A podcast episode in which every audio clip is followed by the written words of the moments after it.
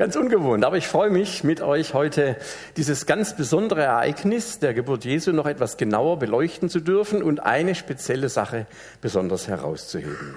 Also das Thema, dem wir uns heute zuwenden, steht unter dem Thema Lauf los, laufe los. Ähm, diese Reihe auf die Plätze fertig los soll uns ja wieder einmal auf Weihnachten, auf das Kommen von Jesus vorbereiten und deswegen also heute mal an dieser Stelle laufe los. Wobei also ich habe ja mit die Themen vorbereitet und mir ausgedacht. Aber wenn ich das so höre, laufe los, dann ähm, empfinde ich so ein bisschen ein Unwohlsein dabei. Ausgerechnet jetzt, nicht wahr, wo man alle Hände voll zu tun hat, gilt so viel vorzubereiten. Und dann stelle mir das so vor, voll bepackt, laufe ich so rum. Ne? Und dann sagt er noch, jetzt klatsch in die Hand und lauf los. Ne? Und ich kann kaum das tragen, was ich habe. Genau darum soll es gehen, dass es so nicht geht. O du Fröhliche, o du Selige. Vielleicht geht es uns gar nicht so, dass wir das als besonders fröhlich erleben, weil so viel los ist. Der Einzige, der tatsächlich fröhlich losläuft, ist dieser Tannenbaum da. Nun gut. Wir haben am letzten Sonntag von der Gemeinde in Laodicea gehört, als erste Vorbereitung in dieser Adventszeit. Und das war auch so eine Gemeinde, bei der war richtig viel los. Die hatten es drauf. Und wenn man viel kann, macht man auch viel und dann hat man viel Verantwortung und man ist mit ganz vielerlei Dingen beschäftigt. So war das da. Diese Christen hatten also alle Hände voll zu tun und sie merkten gar nicht, dass ihre vielfältigen Aktionen, ihre tollen Sachen, die sie immer laufen hatten, sie von dem Eigentlichen abgebracht haben, von dem, worauf es eigentlich ankam, nämlich, dass Jesus einen Platz in der Herberge ihres Herzens findet. Ich habe jetzt keine Zeit, ich muss noch so viel zu tun. Und durch Johannes lässt Jesus diesen Geschwistern in Laodicea ausrichten, Leute, hört doch damit auf, euch so viel aufzulasten. Fangt doch besser damit an, aufzuhören. Macht nicht noch mehr. Strengt euch doch noch nicht mehr an. Lasst mich doch in euer Herz rein. Gerade eben haben wir es gesungen. Ihr seid in eurer selbstsicheren Geschäftigkeit so ziel- und planlos unterwegs. Ihr verpasst doch das Entscheidende ganz und komplett. Ihr kennt bestimmt auch den Satz von Mark Twain, der hat mal gesagt, nachdem wir das Ziel endgültig aus den Augen verloren hatten, verdoppelten wir unsere Anstrengungen. Und ganz ehrlich, so komme ich mir manchmal vor in unseren Gemeinden. Beschäftigt bis zum Abwinken, eine Sitzung jagt die nächste, ein Termin den anderen. Wo kommen wir tatsächlich zur Ruhe? Wir reden immer von der besinnlichen Adventszeit und lachen schon nicht mehr über diesen Witz, weil wir alle genau wissen, wie es aussieht. Vielleicht ist es also deshalb gut, dass wir wieder einmal möglicherweise darauf hingewiesen werden, dass es nicht okay ist, so wie wir als Gemeinden, als Christen unterwegs sind. Gerade auch jetzt nicht in der Adventszeit. Kann es sein, dass wir halbherzig sind, dass wir blind sind für das, worauf es eigentlich ankommt? Wer wollte, konnte ja vor einer Woche ein Gebet mitsprechen. Vielleicht habt ihr es ja ausprobiert, wenn ihr durch so eine Tür gegangen seid. Erinnert ihr euch? Ich möchte das Gebet mit euch noch einmal beten. Behaltet bitte Platz. Jesus, ich danke, dass du anklopfst. Komm herein. Und wenn da etwas in meinem Leben ist, für das ich blind bin, dann bitte zeig mir das. Wenn es etwas gibt, das ich halbherzig mache, bitte zeig's mir. Und dann hilf mir dabei, dass ich loslaufe in die richtige Richtung. Amen. Und jetzt möchte ich euch anhand dieser Geschichte aus dem Matthäusevangelium Kapitel 2, das sind die ersten Verse, die wir haben, ersten zwölf, ein wenig dieses beleuchten, worum es ankommen kann. Wie können wir ohne Zwang bereit werden, loszulaufen, Richtiges anzuschauen? Und wenn wir schon nicht laufen können, doch dann wenigstens losgehen. Wir schauen uns das mal eben an. Fangen wir damit an, mit Herodes und seinen Sterndeutern. Da heißt es im Vers 1 Kapitel 2, ähm, Jesus wurde in Bethlehem in Judäa geboren. Zu dieser Zeit war Herodes König. Also der Name Bethlehem heißt zu Deutsch Brothausen, das hört sich nicht bedeutend an und so war der, der Ort eigentlich auch gewesen. Ja, so ein Kaff irgendwo ganz oben im Norden von Galiläa. Galiläa lag im Norden von Israel, also ziemlich weit im Norden. Der Chef des ganzen Israel war Herodes, von den Römern eingesetzter Verwalter. Er war ihnen direkt reportpflichtig, Was er also gemacht hat, musste er irgendwie in der Balance halten, seinem eigenen Volk gegenüber und den Römern. Ich habe da mal die Jahreszahlen seiner Regierungszeit hingeschrieben, 37 bis 3 vor Christus. Also Jesus ist übrigens, das ist aber inzwischen, glaube ich, bekannt, nicht null geboren, sondern etwa sieben, kann man wissenschaftlich feststellen. Fällt also genau in die Zeit. Dieser Herodes galt als ein extremer, kluger Stratege. Der hat alle Fäden in der Hand gehabt und mit vielen Bällen gleichzeitig in der Luft gespielt. Er hat ganz große Paläste und Gebäude errichtet, unter anderem auch den Tempel, was ihn ja versucht hat, bei den Juden wieder beliebt zu machen. Und daher auch sein Beiname der Große, Herodes der Große. Es gab ja noch einige andere. Damit er allerdings so tolle Gebäude bauen konnte, hat er gnadenlos Steuern erhoben. Und wer von euch diesen, diese Serie The Chosen angeguckt hat, der hat das mal so ganz sinnbildlich gemerkt, was es bedeutet, wenn ein Volk unter den Steuern fast zusammenbricht. Existenzen kaputt gehen. Er hat die Befugnisse der jüdischen Autoritäten massiv beschränkt, im Interesse Roms natürlich. Er war nicht beliebt und in dieser Zeit eben kommt Jesus zur Welt. Ich habe ihm ganz bewusst ein Schwert hingemacht, weil wir wissen ja, was noch kommt, wie der so drauf war. Vers 2. Da kamen Sterndeuter aus dem Osten nach Jerusalem. So Sterndeuter, das, die nennt man auch die Weisen aus dem Osten oder auch aus dem Morgenland. Und damit ist wahrscheinlich Babylon aus dem Zweistromland zwischen Tigris und Euphrat gemeint, heute der Irak. Was waren das für Leute, diese Sterndeuter, diese Weisen? Wir dürfen uns hier quasi Professoren vorstellen, die sehr sorgsam den Lauf der Sterne beobachteten. Die haben dann daraus schicksalhafte Verbindungen auf das Leben unseres Planeten abgeleitet. Es ist belegt, dass es schon in den alten Kulturvölkern Ägypten und Babylonien so eine geistige Hochkultur gegeben hat. Das waren geistige Wahrheitszirkel auf dem Niveau unserer Universitäten und das war auch wesentlich mehr. Dieser Begriff Magier kommt im Neuen Testament später noch mehrfach vor. Den Simon zum Beispiel könnt ihr erinnern. Das waren Leute, die auch mit Astrologie zu tun hatten. Wahrsager, Medien. Also die hatten überall wissenschaftlich, aber auch esoterisch ihre Finger mit drin. Sehr gebildet, sehr weise.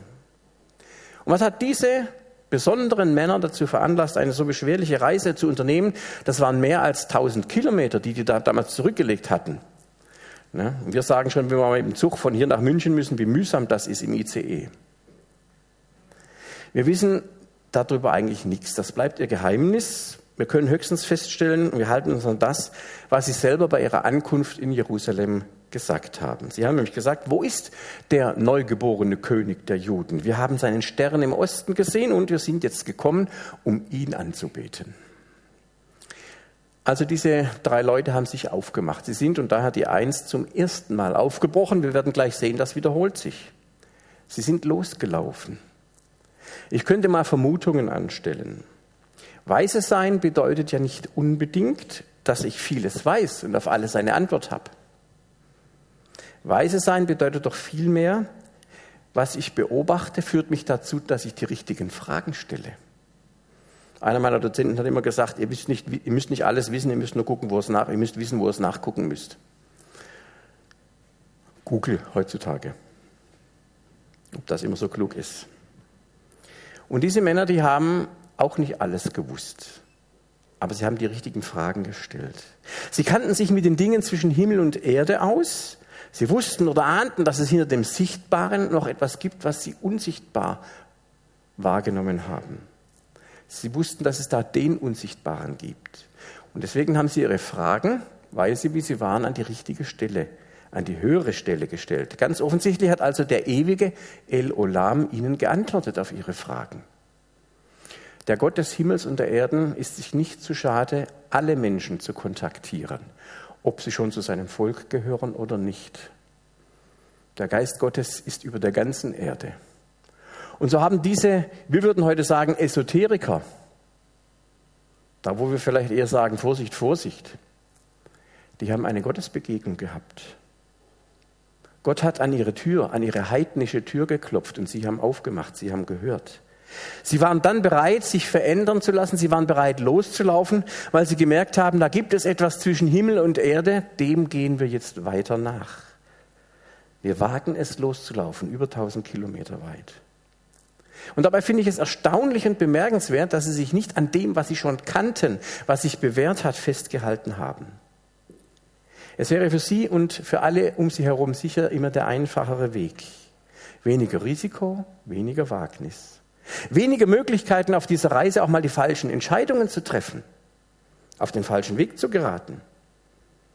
Und ihr kennt das vielleicht von euch selbst. Also ich selber bin gerne jemand, der immer wieder mal sich überwinden und überreden muss, loszulaufen, das Bekannte, das Gewohnte, das, was funktioniert, never change a running system, zu verlassen und Neues zu denken, Neues zu wagen und aufzubrechen.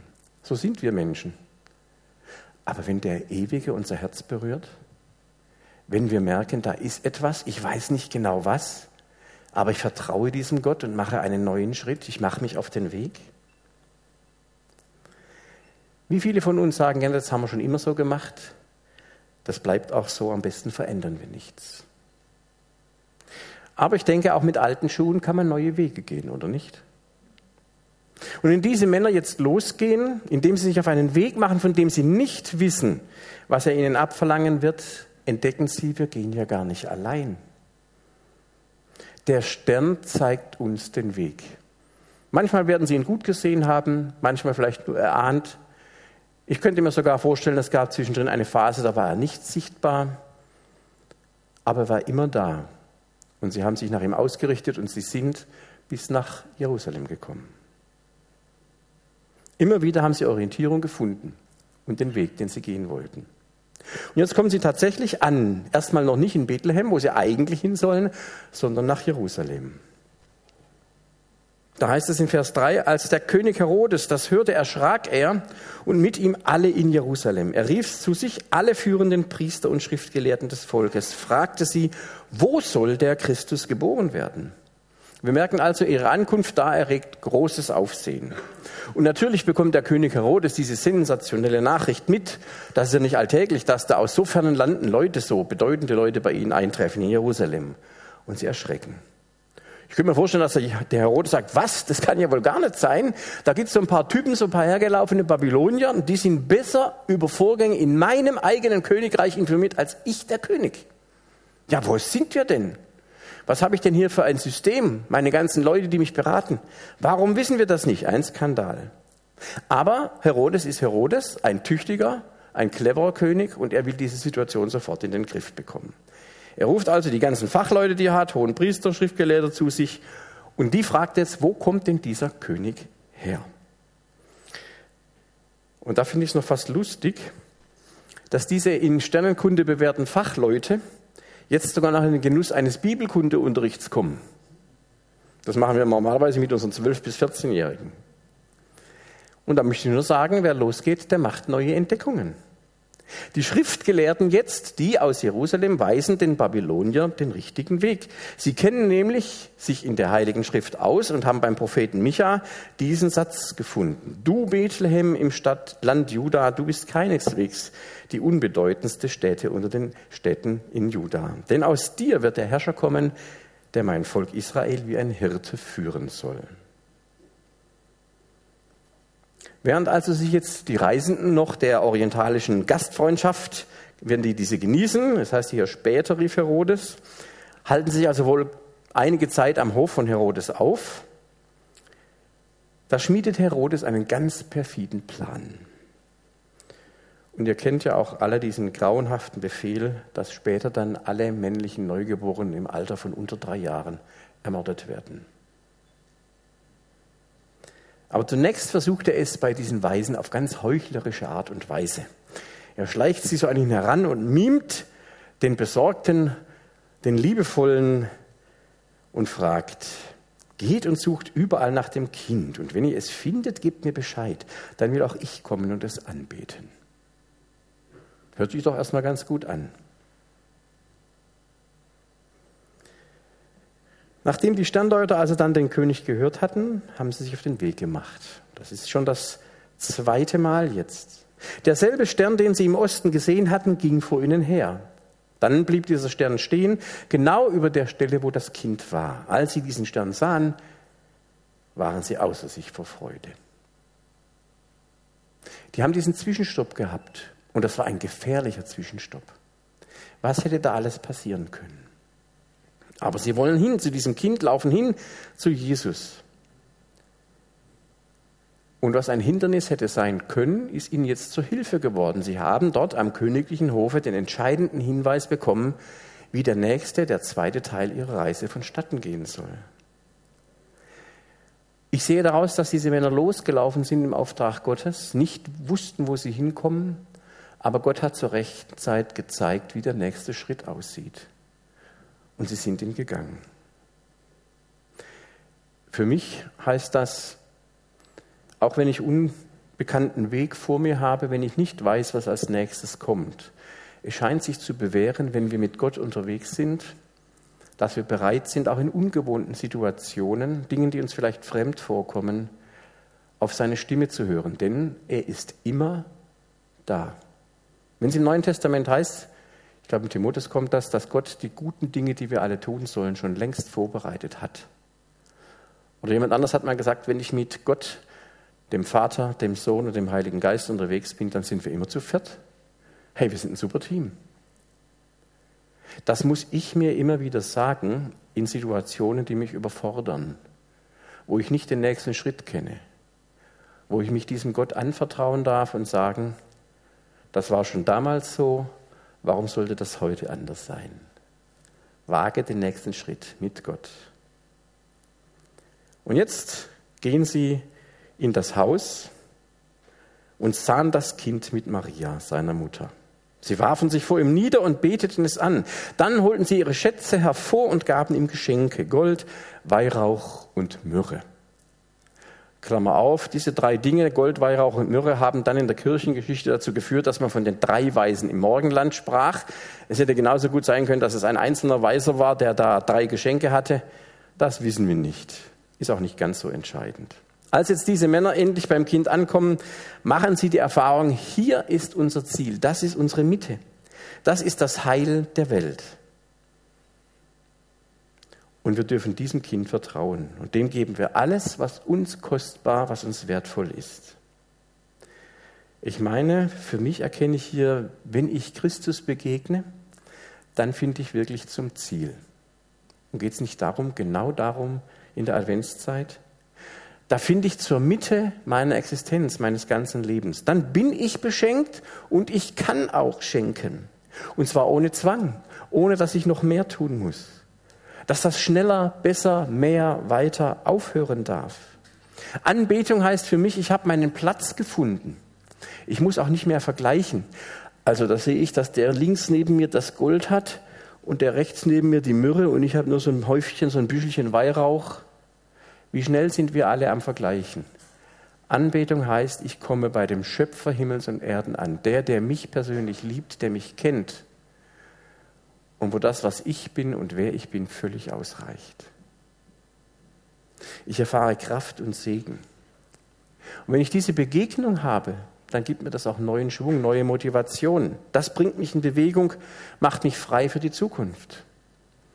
Ich weiß den nächsten Schritt immer noch nicht aber ich weiß, ich kann ihm gehen, weil das Kind in der Krippe, weil der auferstandene Herr mit mir geht.